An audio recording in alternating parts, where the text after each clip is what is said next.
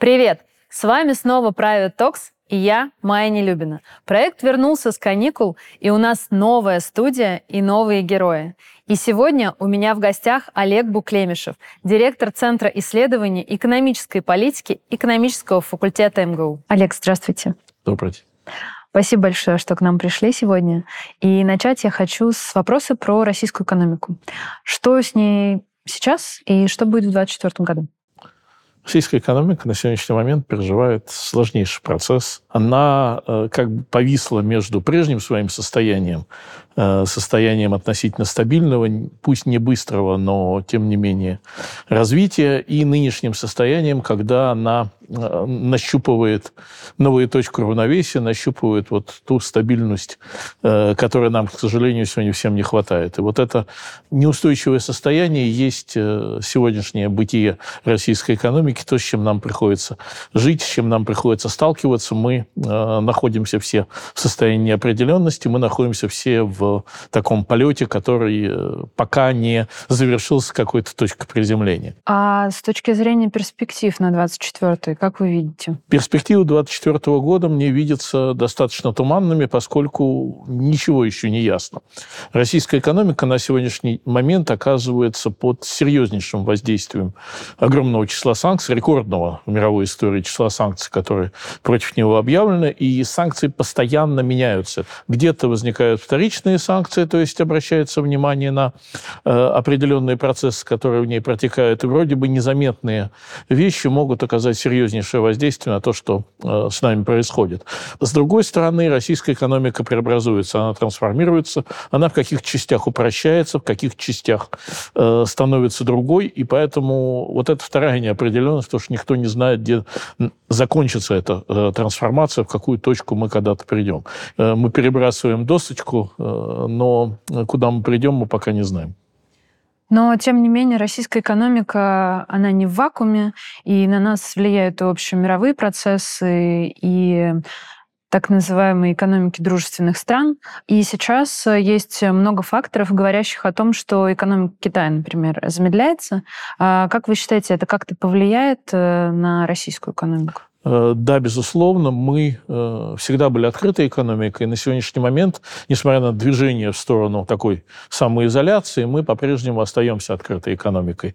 И Китай, как крупнейший э, торговый партнер России и партнер, поставляющий нам ну, многие компоненты, товары и услуги, которые сегодня отказываются поставлять западные страны, в этом смысле играет сегодня уникальную роль. И, конечно, замедление китайской экономики будет, на мой взгляд, негативно сказываться на перспективах развития российской экономики. Кстати, вот назвали термин, который, на мой взгляд, э, очень неаккуратный и не слишком хорошо э, отражает суть происходящего. Да? Вот есть термин «недружественное государство», он записан в распоряжении правительства в нормативном акте, а термин «дружественные страны» у нас нету.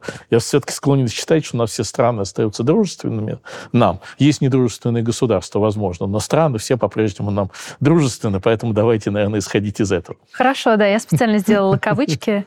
А, а если говорить о мировой экономике? Мировой долг растет, а, есть риски рецессии.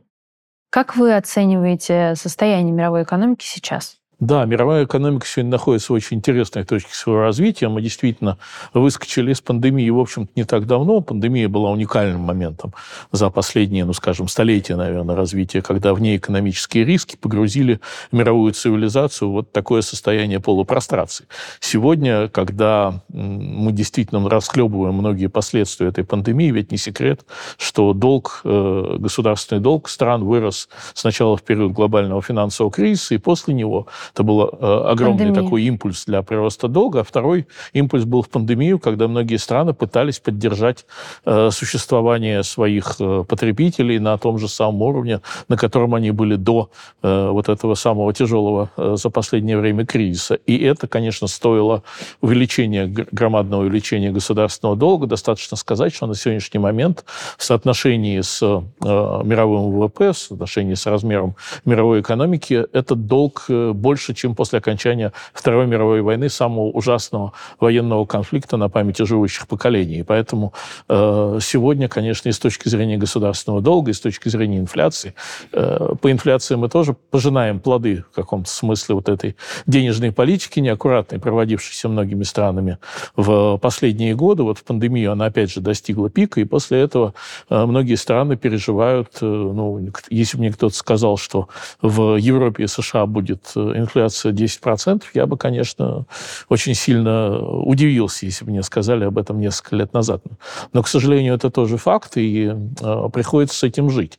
Э, другое дело, правда, что инфляция и государственный долг – это вещи взаимопогашаемые. Э, государства очень часто делают так, ну, по крайней мере, в человеческой истории они часто довольно так делали, когда пытались инфлировать э, огромные возникшие долги. И это часто удавалось, кстати.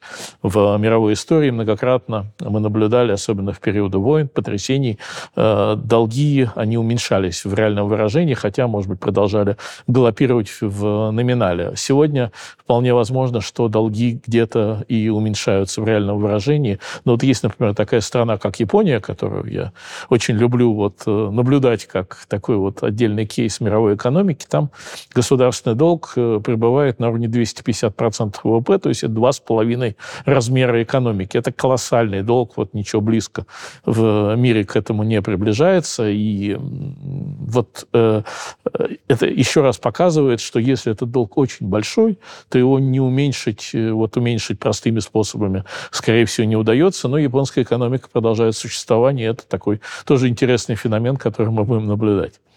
А что вы думаете будет с японской экономикой? Ну, какое может Это быть развитие достаточно событий? специфичная страна с э, точки зрения того, где э, размещен э, долг. В основном это внутренние инвесторы.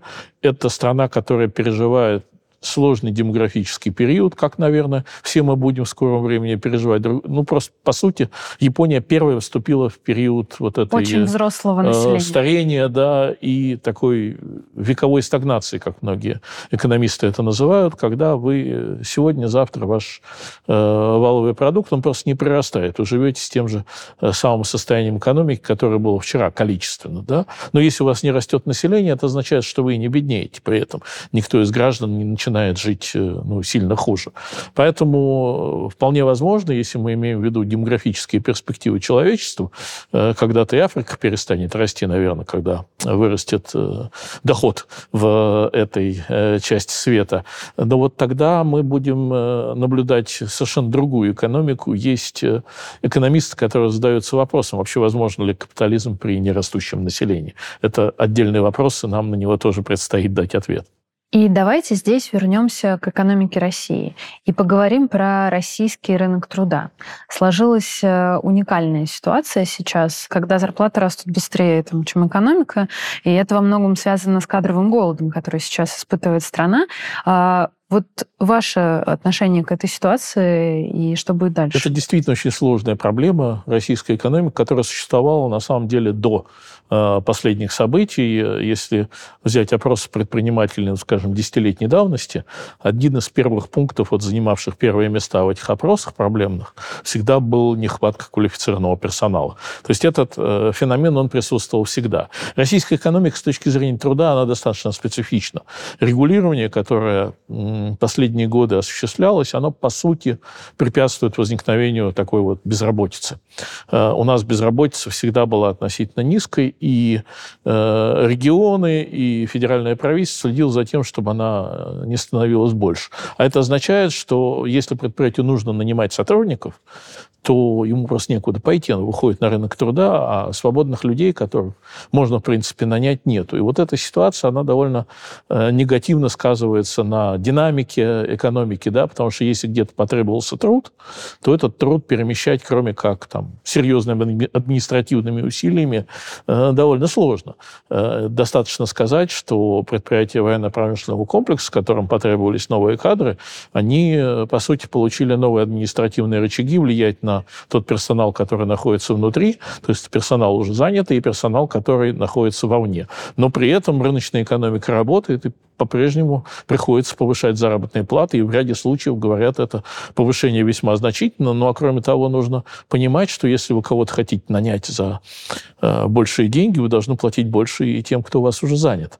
То есть это не просто вы нанимаете человека снаружи, вы еще должны заплатить э, больше тем, кто, да, потому что, кто у вас работает внутри.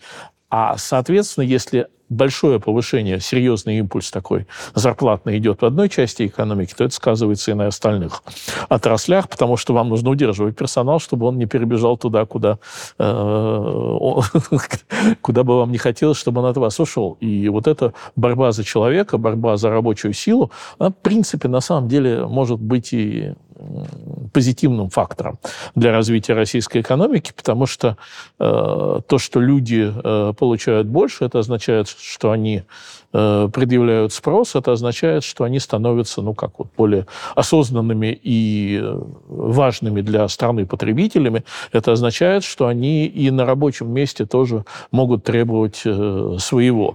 И баланс между трудом и капиталом в этом смысле вполне возможно нужно чуть-чуть подстроить в России в сторону труда, чтобы работники имели больше и голоса, права голоса, и чтобы они получали большие доходы. Я думаю, что бедность значительных э, слоев населения в России, она в том числе связана и с э, вот таким э, подавленным положением труда в ряде отраслей и в ряде регионов.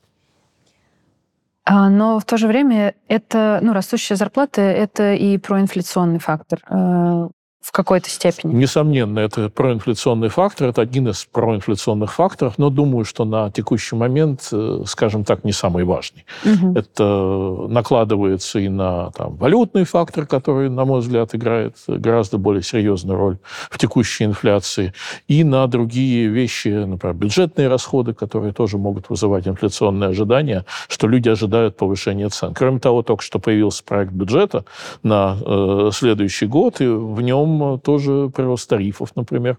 Э, я заклинал, чтобы тарифы не повышались, чтобы не мешать э, предприятиям перемещать э, капитал, чтобы предприятия были, чувствовали себя более-менее комфортно в нынешних условиях. Им, в общем-то, не очень хорошо, не очень просто. Но, тем не менее, было принято решение опережающего повышения тарифов. То есть тарифы в следующем году вырастут быстрее, чем инфляция. На мой взгляд, это очень плохо. Вы имеете в виду тарифы на электроэнергию? Да, регулируемые тарифы, которые устанавливаются государством. У вас была очень разнообразная карьера. Вы работали и в Министерстве финансов, и в инвестбанке Морган Стэнли, и в правительстве, и сейчас в университете. Вы были свидетелем очень большого уже количества кризисов э, в вашей карьере. А, я имею в виду, что именно финансовых кризисов, которые случались в России. А какие уроки вы для себя или, может быть, для кого-то другого можете вынести из них? Ну, для себя это уроки, которые человек извлекает, это, наверное, не так легко вербализовать. Они э, выглядят всякий раз довольно сложно. Есть такое высказывание, говорят, что генералы всегда воюют последнюю войну и к новой войне оказываются не готовы. То же самое происходит, на мой взгляд, во многом и с финансовыми кризисами, поскольку они э, всякий раз э, появляются неожиданно и затрагивают совершенно новый аспект э, человеческой деятельности. И это еще накладывается здесь на Россию, поскольку мы живем в России, а тут вообще может быть все что угодно. Поэтому э, подготовиться в полной мере к кризису, наверное, невозможно с точки зрения того, чтобы подстелить соломки, но нужно быть готовым к кризису с точки зрения гибкости мышления, с точки зрения способности реагировать, с точки зрения ну, вот, развития своего понимания происходящего. Вот это э, то единственное, что мы можем сделать, антихрупкость в словах э, э, Насима Талеба. А вот мы должны развивать свою собственную антихрупкость для того, чтобы противостоять будущим кризисам, которые, несомненно, будут. Хотела еще уточняющий вопрос про вашу карьеру в Министерстве финансов спросить. У нас было интервью с Сергеем Дубининым, который был главой ЦБ в момент дефолта. И он говорил, что для него самое сложное было признать, что дефолт неизбежен. А для вас вот э, в тот момент что было самым сложным? Для меня было самым сложным в этот момент э, ну, понять малость свою собственную на фоне тех тектонических событий, которые происходили. Это был, наверное, такой, если трагический, переломный какой-то момент, какой-то смысле момент развития российской экономики.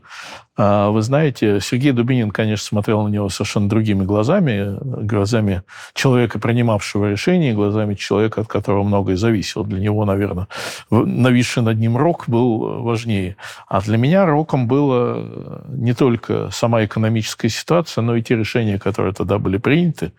И э, я, наверное, навсегда это запомнил, что ты можешь быть там тысячу раз честным, профессиональным э, и принимать правильные с твоей точки зрения решения, но э, то, что сделают сверху люди, которые принимают вот, политические ходы делают и принимают политические решения, может, могут опровергнуть э, то, что долгое время делал, и развернуть это в обратную сторону. Просто из плюса э, э опустить в минус. Вот для меня это было, наверное, таким э, серьезным шокирующим моментом, хотя, в общем и целом, 98 год э, перевернул ситуацию, и оказалось, что это больше в каком-то смысле позитивное явление для российской экономики, которая после этого 10 лет непрерывно росла. И такого периода ни в новой российской, ни в советской истории, ни в империи, э, империи российской тоже никогда не было. ЦБ говорит, что не таргетирует э, курс рубля, но, тем не менее, какие-то меры предпринимаются. А как вы считаете, какие меры будут предприниматься дальше, и что будут делать власти, чтобы эту ситуацию Это хороший вопрос, но в нем много неформального. Вы, э, в вопросе это тоже звучит. ЦБ действительно не э, предпринимает никаких усилий формально для того, чтобы влиять на курс рубля к доллару или евро. И более того, я скажу вам, что у них и нет такой возможности, поскольку валютные резервы, э, с помощью которых можно проводить интервенции, как непосредственно влиять на вот эти курсовые соотношения, валютные резервы, как известно, Банка России заморожены, и э, что с ним будет, пока непонятно.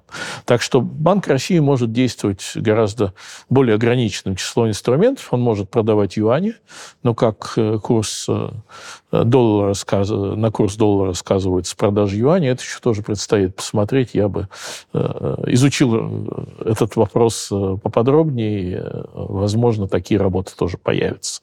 А что касается процентной ставки, которую Центральный банк обычно влияет и на темпы инфляции, естественно, если вы меняете свою ключевую ставку, вы изменяете относительно привлекательность валют. Вы повышая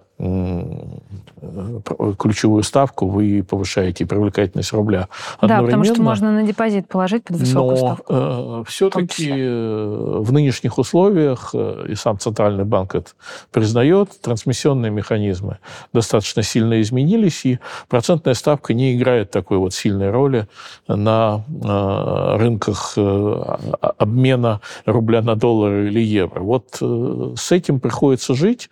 Я не верю в то, что мы двинемся обратно в точ- с точки зрения укрепления рубля. Наверное, укреп... период укрепления рубля закончен. Но вот э, каким образом будут меняться курсовые соотношения, будет зависеть от слишком большого числа факторов, часть из которых нами не наблюдаема.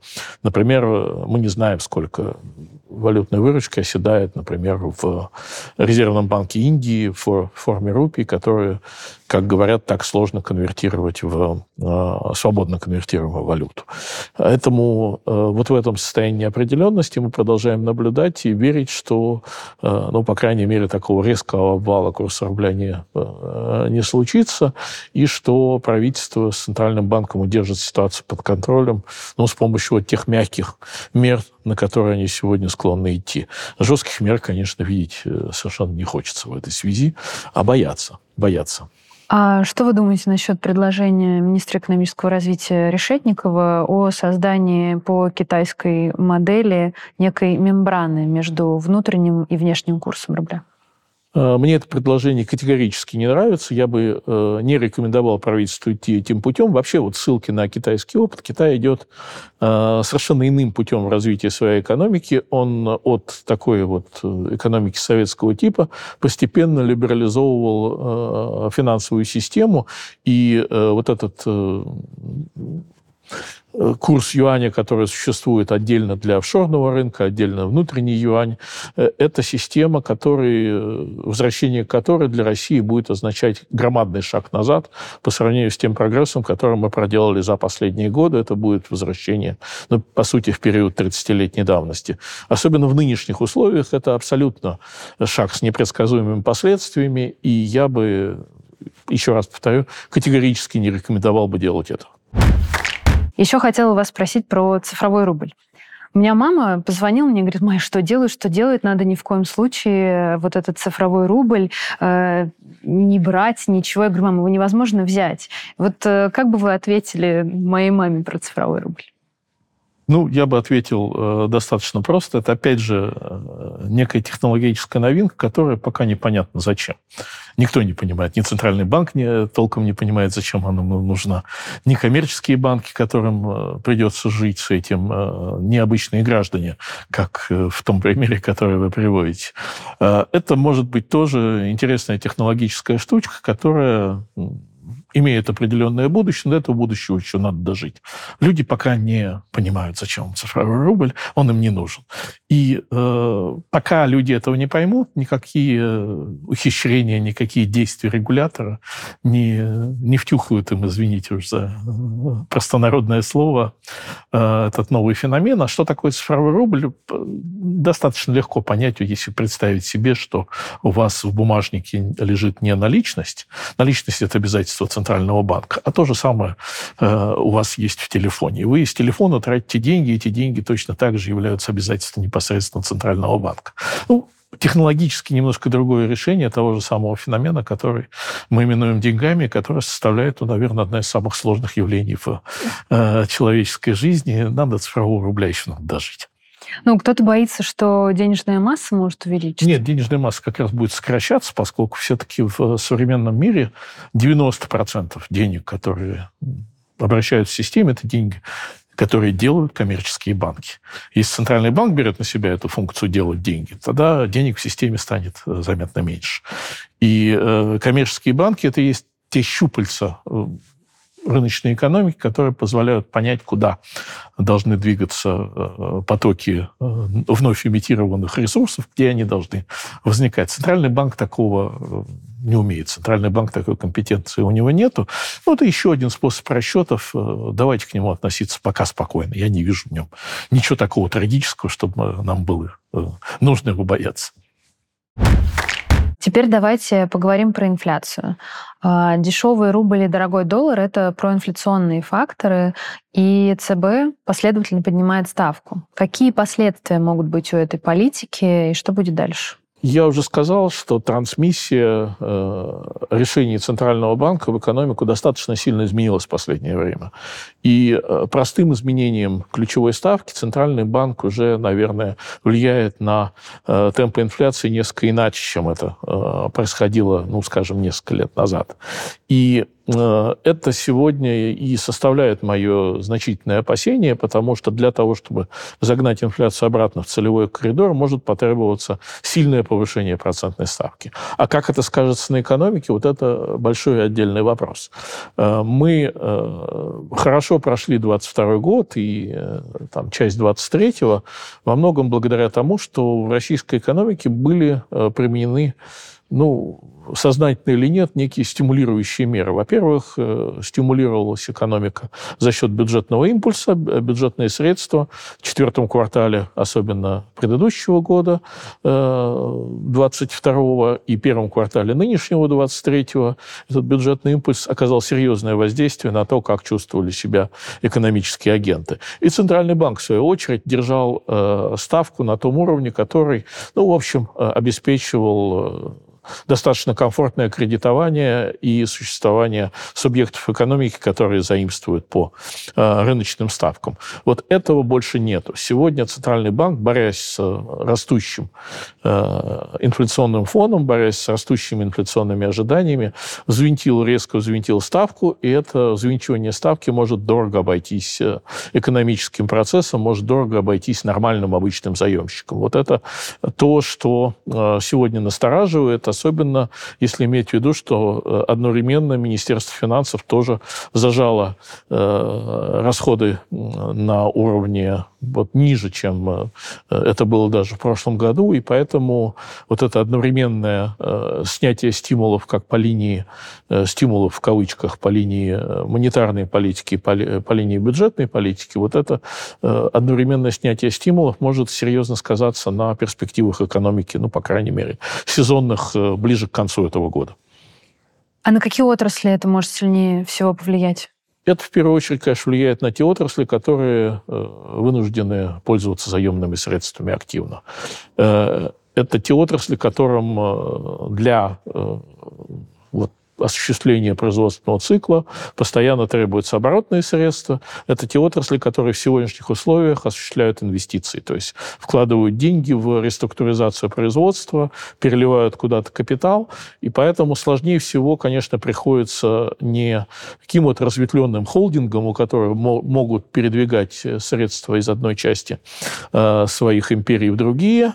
Это не э, к тем э, субъектам экономики, которые умеют и знают, как э, организовать льготный режим кредитования. Вот, например, у нас э, ипотечное сохраняется кредитование э, льготное в части жилищного строительства. Вот эти субъекты экономики им будет относительно легче. А вот малому среднему бизнесу, особенно производственному, особенно не экспортному, им придется, конечно, в условиях высокого процента тяжелее, чем остальной экономики. Это, кстати, очень плохо, поскольку это мешает трансформации трансформации, э, реструктуризации, переток капитала в правильном направлении, чтобы э, очень не помешало нам в нынешней ситуации. Ну, то есть немножко за, зажатие такое между проблемой инфляции и проблемой там, да, сохранения это всегда баланс, экономики. который Центральный банк должен выдерживать э, между экономическим э, развитием. Вот те центральные банки, которые говорят, что их экономическое развитие не волнует, скорее всего, лукавят. Угу. Все-таки центральные банки не могут думать только об инфляции, они должны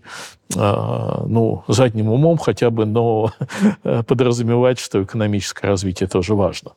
А, вот этот баланс всегда должен выдерживаться, и э, Банк России, на мой взгляд, его в общем и целом выдерживал последние годы, но нынешняя ситуация в этом смысле уникальна. Она уникальна потому, что э, воздействие процентной ставки уже не то, которое было раньше. Поэтому требуется, на мой взгляд, двойная осторожность вот в этом э, тонком балансе между инфляцией и процентной ставкой. Мы можем как-то отрасли какие-то конкретные назвать. Я почему задаю такой а, более конкретный вопрос? Потому что нас смотрят в том числе и инвесторы, а, которые смотрят на показатели компании. То есть вот на кого это может... Ну, на какие отрасли конкретно? Не на отрасли смотрят. Не, но они в целом на конкретные, на конкретные комп... компании, да. Но все равно, а, если отрасль себя чувствует не очень, да, то как бы... Знаете, в, в разных отраслях, э, насколько я знаю, все-таки есть разные истории. Да? Вот если отрасль, э, ну, допустим, нефтегазовая отрасль, вот ей э, кредитование, ну, наверное, важно тоже, но не очень. Не так сильно, поскольку э, свободная выручка у этих компаний присутствует. Рентабельность у них высокая, и от, от кредитования, от рыночных ставок они зависят не так. Второй пример, который я привел, тоже не очень сильная зависимость, это жилая застройка. Это вот э, застройщики, которые продолжают э, строить и продавать жилье по ипотечным кредитам, эта ипотека субсидируется за счет налогоплательщика. Это второй пример. Отраслей, которые относительно не больно, когда происходит... Но я так понимаю, что у стройки все равно есть история с тем, что они Конечно. заемные средства берут Конечно. очень много у банка, и для них ставка тоже Конечно, да. В общем и целом строительный комплекс, особенно Э, в части э, вот, и производственной стройки и так далее. Кстати, инфраструктурное строительство сейчас э, тоже достаточно э, важно для э, экономического развития. Э, стройка очень сильно зависит от, от кредитного цикла, но я говорю о, об относительном. Угу. О, о тех, кто относительно хорошо себя чувствует. Это в первую очередь экспортеры и э, те, кто находится в льготной зоне. Я думаю, что в льготной зоне финансирования сегодня находятся предприятия, которые действуют по оборонному заказу, у них идет э, постоянный э, приток средств бюджетных, да, и э, авансы, в том числе бюджетные, поступали, в том числе в начале года. И вот отрасли, находящиеся вот в зоне действия льготных процентных ставок. Центральному банку, кстати, вот очень не нравится действие льготных ставок. А есть не, скажем так, не холдинги, не крупный бизнес, который там разветвленный, не имеющий экспортной составляющей, вот относительно низкорентабельный. Ну, инвесторы это знают и без меня, что кому больнее всего от роста процентной ставки. А, и теперь хочется перейти на сбережения. А вот э, в чем тогда хранить свои сбережения, когда такая непонятная ситуация? Э, мало того, что ситуация непонятна, еще и инструментов стало значительно меньше в нынешних условиях. И это действительно достаточно сложный вопрос. Э, поскольку э, раньше был в, инстру... в арсенале инвестора, ну, по крайней мере, валютный вклад. Можно было разместить валютный вклад в одном из надежных коммерческих банков. На сегодняшний момент мы даже такого не можем без ущерба, потому что банки, как вы знаете, вводят и комиссии, комиссии за прием валюты иностранной, и э, процент, э, по большому счету, не очень хотят платить, потому что регуляторные условия таковы, потому что э, нельзя Э, по мнению регуляторов, э, чтобы в стране обращалась иностранная валюта. Мне кажется, что это неправильно, что это довольно серьезная ошибка, но что уж тут поделаешь. И это тоже болезненная, болезненная ситуация. И то, что остается сегодня инвестор, это довольно узкий круг по сравнению с предыдущим состоянием жизни инструментария. Это внутренние акции, это внутренние инструменты с фиксированным доходом, Э, облигации в первую очередь, это внутренние такие вот пифы э, и э, подобные тому инструменты. Это доверительное управление, в конце концов, можно деньги отдавать доверительное управление, но это любимая российским инвесторам недвижимость. Я еще один элемент хочу здесь указать. Может быть, не все это осознают, что та долларовая купюра, которая лежала у кого-то под подушкой, она уже не 100 долларовая стала купюра, а, допустим, 91 доллар. Не остался реального э, наполнения вот этой самой купюры э, в силу той высокой инфляции, которая присутствовала в Соединенных Штатах Америки вот в предыдущие годы. И э, налично-денежные сбережения, они, конечно, могут дорожать, но э, высокая инфляция их тоже потихонечку, высокая инфляция в данном случае за рубежом их потихонечку подъедает. Поэтому хранение э, наличной валюты в матрасах да, или где-то в тумбочках – это, наверное, не самый э, удачный вид сбережения на сегодняшний момент.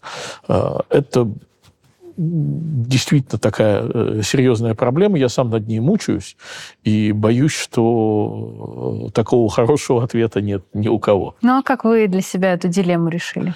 Знаете, я э, решаю ее в основном э, короткими перебежками, да, между вот как только повышается процентная ставка, я чего-то там кладу в на депозит, э, да, в инструменты с фиксированным доходом, не обязательно на депозит, да, может быть в какие-то другие инструменты. А в акции вы считаете, что слишком рискованно? У меня есть определенный портфель акций, но вот что-то я смотрю на него, мне акции – это все-таки прибыльность э, предприятий. Э, вот сейчас э, угадать, понять, какие предприятия будут прибыльными, какие предприятия будут платить дивиденды – это такая серьезная лотерея, и, возможно, там я свой портфель буду увеличивать, но не очень сильно, потому что во времена таких высоких рисков без ну, такой светлой перспективы я, наверное, если буду наращивать портфель, то такими небольшими порциями и в очень селективно выбранные инструменты. У меня нет такой серьезной веры в прирост индекса Мосбиржи. в последнее время. Тем более, что, вы понимаете, э, если раньше это был э, вот, российский рынок, это был рынок, где э, действовали разные игроки, с разными там горизонтами, интересами. Были иностранные инвесторы, не резиденты, которые здесь оперировали, были институциональные инвесторы. То сейчас этот рынок во многом доминирует с такими же инвесторами, как я. То есть это розница. Э, розничные инвесторы, частные инвесторы торгуют между собой. И такой рынок, он обладает совершенно специфическими характеристиками. Да, вот э, эти инвесторы иные по сравнению с институциональными инвесторами. Э, они иначе торгуют, они иначе двигают рынок. И уход нерезидентов тоже, на мой взгляд, сказался достаточно серьезно на э, перспективах российского рынка. Поэтому вот сейчас, если смотреть на общие перспективы, уж э, простите, да, то нужно, наверное, брать во внимание и Э, российскую экономику и то, какие инвесторы могут выйти завтра на биржу, какие инвесторы понесут туда деньги. Вот если э, российская экономика не будет динамично развиваться, если розничного инвестора будут продолжать отпугивать от э, э фондового рынка там, различными в том числе действиями из разряда экономической политики или надуманными совершенно ограничениями вроде введения там, э, новых критериев по э, так называемым квалифицированным инвесторам. Если вот это все будет продолжаться, то мы, конечно, роста рынка не дождемся. Да, но тем не менее мы видим, что за последний год э, более чем на 40% э, вырос э, ну, рынок. Вы понимаете, это для тех, кто вошел в рынок вот ровно в этой самой точке. А людей, которые сидели в рынке, допустим, на конец 2021 года, посчитайте сколько. Да. И здесь должно быть такое рыночное чутье, оно э, ну, не у такого большого количества людей присутствует. Эти люди, конечно, обыгрывают всех остальных, и то не всегда. И то не всегда. Да, это правда. А вы лично как акции вот в свой портфель выбираете? По каким критериям? Ну, э, если я сейчас буду рассказывать, что я строю модель диверсифицированного портфеля, да, что я ее рассчитываю, конечно, все это не так. Я исхожу из своих представлений о том, куда будет двигаться экономика, какие новости на ней, э, ну, в какую сторону скажутся, да, вот скорее я исхожу из вот такого пикин э, ту, ту или иную акцию, которая мне нравится по тем или иным причинам. Кроме того, мне нравятся определенные имена, я понимаю, что за ними стоит, и вот эти имена мне тоже... Ну, если вам не сложно, назовите, Не скажу. Не скажете? Не скажу. Это ну личное, скажем так. Хорошо. А, хорошо, ну хотя бы отрасли давайте. Ну, отрасли могут быть самые разные, да, это отрасли. Я, я, вот, я не инвестирую практически в государственные компании. Я пытаюсь э, избегать, ну, скажем так, каких вот слишком очевидных имен, да, вот, которые там на слуху, да, может быть, там, если не второй, то полуторный эшелон, да, где-нибудь, и э, что-то такое, где я понимаю качество менеджмента. Качество менеджмента и, и наличие определенной экономической перспективы, что тоже, в общем, в нынешних условиях очень важно. Хорошо, спасибо. А еще такой интересный феномен, который мы заметили за прошлый год, это покупка золота. Очень э, многие люди сейчас э, скупают золотые слитки, то они заканчиваются в банках, то снова они есть. А вы вот этот э, способ инвестирования как оцениваете? Э, для меня это скорее, знаете, противоестественный способ инвестирования, я бы так сказал, да, потому что золото, с моей точки зрения, это, ну, очень психологический актив, да, это э, такое наследие прошлого денежной системы человечества, да, это определенный технологический металл. А, золото, ну, с моей точки зрения, такой больше спекулятивный инструмент, который не создает поток собственного дохода. Я все-таки пытаюсь ориентироваться на те активы, которые создают поток дохода, которые понятны. Да? Золото может гулять в разные стороны в зависимости от самых различных рыночных факторов, но при этом а, само все золото потока дохода не создает, ровно поэтому я не любитель золота, уж извините. Да, но тем не менее в какие-то кризисные периоды оно Да, в какие-то кризисные активом. периоды оно может спасать, и оно спасает сейчас Банк России, у которого э, золотой запас э, значительный, который возрос, да, и может помогать отдельным инвесторам. Но еще раз говорю, мне кажется, это немножко противоестественно вкладывать в то, что не создает поток дохода. Ну, тут не могу не спросить, раз я уже про золото спросила, а что насчет биткоина? Знаете, э, есть такое высказывание, его, по-моему, применяли в отношении скорее не биткоина, а блокчейна. Ну, вещи-то очень близкие, да, что блокчейн – это решение, которое ищет свою проблему. Вот э, биткоин – это тоже решение, которое в значительной степени еще ищет свою проблему и не нашло.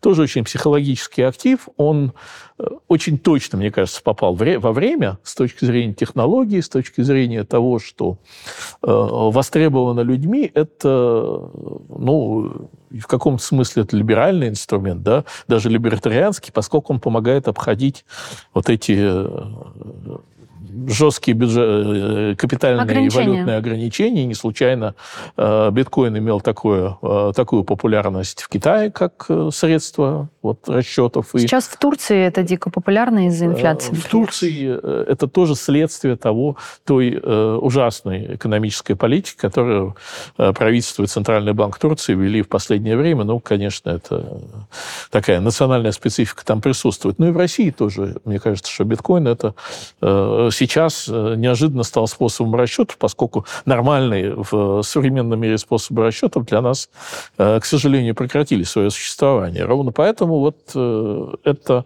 э, ну, с моей точки зрения, тот инструмент, который должен быть в мире, Э, чтобы не зарывались э, регуляторы, чтобы они не э, душили людей, чтобы они не принуждали их к определенному поведению с помощью своей жесткой политики. Вот этот инструмент должен быть, но, опять же, как инвестиционный инструмент, я бы сказал, что скорее это инструмент спекулятивного свойства, и вообще все это семейство криптовалютное. Это важная, интересная технологическая штучка, это может быть хороший э, актив для спекулятивной игры, но вот, э, честно говоря, мне ближе к сердцу ну, более понятные истории, нежели вот это... Но вы сами уже немножко все равно покупали криптовалюту? Нет. Нет, еще не покупали. Нет не пользовались вот этим? Нет, я э, пока этим не пользовался, хотя, ну, кто знает, да, может быть, э, скорее, может быть, даже в расчетных целях, потому что это действительно придумано не как инвестиционный инструмент, придумано как нечто другое, вот как э, расчетно-платежная смарт-контрактная вселенная. Это действительно очень интересный феномен. Я, как экономист, не могу этого не признавать, но это немножко другая история, вот, то, что мы с вами обсуждаем. А вы много читаете, вы долго очень в университете преподаете, но какие знания ваши вы используете в вашей личной жизни с точки зрения финансов? Ну, вы знаете, это такая э, сложная материя, мне кажется, что люди, которые обладают э, особыми экономическими или финансовыми знаниями, профессиональными, они, как правило, в частной инвестиционной жизни ведут себя проще простого. И часто э, мир же богат и разнообразен, мир богат и разнообразен, поэтому он опровергает наши самые лучшие идеи. И ровно поэтому мы, вот экономисты, представляют из себя не самых лучших инвесторов из всех возможных. Для этого вот, я всегда говорю, наверное, нужны какие-то другие таланты, нужно э, любить деньги. Это очень важное свойство. А мы как-то вот под другое подо что-то заточены. Ну, может быть, какие-то простые э, принципы, которыми вы пользуетесь? Э, простые принципы, мне кажется, довольно хорошо прописаны в художественной литературе. Для этого ну, нам надо читать много для того, чтобы эти э, простые принципы. Мне вот вспоминается из э, моего любимого писателя Томаса Манна. У него есть книжка Буденброки, блестящая совершенно вещь, семейная сага. И там, в частности, описывается принцип, который в этой семье передавался из поколения в поколение, что вы засыпая не должны думать с тревогой о той инвестиции, которую вы сделали. Вот это, мне кажется, довольно сильный э, инвестиционный принцип, э, которого, наверное, надо придерживаться. В завершении хочется все-таки на какой-то позитивной ноте закончить. А, я вас спрошу так, какие а, гражданские отрасли, как вы думаете, могут а, стать драйвером для экономики России в будущем? Это, на мой взгляд, две группы отраслей. Вот вы сказали слово «гражданский», я на этом слове тоже могу сделать акцент, но наша экономика еще с советских времен, она в каких-то частях своей очень сложно разделима между гражданской и военной составляющей, и есть предприятия, которые вполне себе вот около э, военно-промышленного комплекса хорошо себя чувствуют. Это в том числе и строительная индустрия, кстати, в нынешних условиях, если нам нужно инфраструктурное строительство, это те отрасли, которые лежат близко к потенциальным бюджетным потокам, куда бюджетные потоки могут вылиться. Это первая часть. И вторая часть э, моего ответа скорее относится к э, отраслям, скажем так, вынужденного импортозамещения, где э, ушли значительные там, сферы э, либо иностран, иностранные производители, либо те, кто сюда что-то ввозил, э, ушли с российского рынка, высвободив огромные ниши. И сейчас в этих нишах действительно, на мой взгляд, идет такой немножко бум, где э, предприятия, которые выходят и пытаются занять эти ниши, если у них есть определенная степень готовности к занятию этих ниш, они могут действительно хорошо э, скакнуть, сделать хороший импульс для развития. И вот это, возможно, самое интересное, если не брать вот там э, судьбу бюджетных потоков, потому что бюджетные потоки сегодня есть, завтра нет, а вот э, в этом смысле можно захватить э, новые области, в том числе и не характерные относительно для российской экономики. Рыночная экономика у нас работает. Вот за этим очень интересно наблюдать. А как, если вот поточнее, вот какие с примерами? Пример, ну, пожалуйста, у нас сейчас э, технологические цепочки, которые встроены э, российские предприятия, в том числе это, кстати, и может быть и машиностроение, и производство компонентов. Э, у меня товарищ, работающий на таком довольно большом производстве, сказал, что они свои технологические нужды при э, отказе поставлять с, из западных стран заместили, ну, примерно там, тремя. Значит, первое, они продолжили завозить западное оборудование только ну, параллельно импортом сложными путями. путями. Второе, они нашли какие-то версии в Китае и других восточных государствах. И третье, они нашли неожиданно для себя э, очень хорошие версии в, на российском рынке. Вот примерно вот эти три источника, они будут э, распадаться. Нужно смотреть, где у российской экономики есть шансы заместить то, что выбыло. С моей точки зрения, всякие промежуточные производства, в первую очередь, потому что э, станки создавать сложно, это такая вот продвинутая продукция, требующая серьезного спроса на кончике цепочки, а вот создание различных промежуточных э, производств, оно может быть очень интересно.